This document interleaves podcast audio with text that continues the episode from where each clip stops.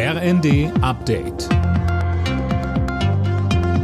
Stündlich neu. Auf den Punkt informiert. Ich bin Daniel Stuckenberg. Guten Tag. Damit die hohe Inflation die Wirtschaft nicht weiter abwürgt, sollen die Menschen in Deutschland weiter entlastet werden. Finanzminister Lindner hat das Inflationsausgleichsgesetz vorgestellt. Sönke Röhling, vorab gab es scharfe Kritik, weil Besserverdiener in Summe stärker entlastet werden als Geringverdiener. Ja, aber es soll ja vor allem darum gehen, dass der Staat nicht von Lohnerhöhungen profitiert, die nur die Inflation ausgleichen. Und das wäre bei Besserverdienern nun mal stärker der Fall. Außerdem wird auch für Bedürftige viel getan, wie Lindner betont. Stichwort Bürgergeld. Da sollen die Regelsätze zum Jahreswechsel deutlich steigen. Und wer Grundsicherung bezieht, der bekommt die Heizkosten komplett bezahlt. Die Entlastungen könnten übrigens auch höher ausfallen als geplant.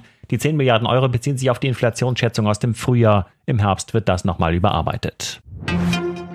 Die Bahn will ihren Service verbessern. Tausend neue Angestellte sollen Reisende in Zügen und an Bahnhöfen unterstützen. Außerdem werden bei Reisen jetzt längere Umstiegszeiten eingeplant.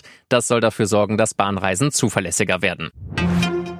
Die Klassenzimmer in NRW sind seit heute wieder voll. Auch in den anderen Bundesländern enden die Sommerferien nach und nach. Das neue Schuljahr soll möglichst in Präsenz stattfinden. Damit das klappt, fordert der Präsident des Deutschen Lehrerverbands Meidinger, schon jetzt genau festzulegen, wann im Unterricht wieder Maske getragen wird oder auch Tests zurückkommen. Er sagte bei NTV, Wenn 20, 30 Prozent der Lehrkräfte ausfallen, dann ist der Regelunterricht nicht mehr zu gewährleisten. Dann müssen wir Klassen heimschicken.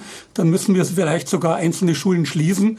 Und deswegen muss man im Vorfeld alles tun, damit diese Erkrankungswelle nicht durch die Schulen rollt.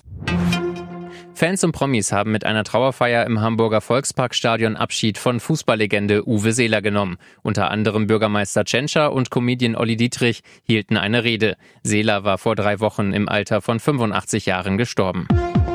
Alle Nachrichten auf rnd.de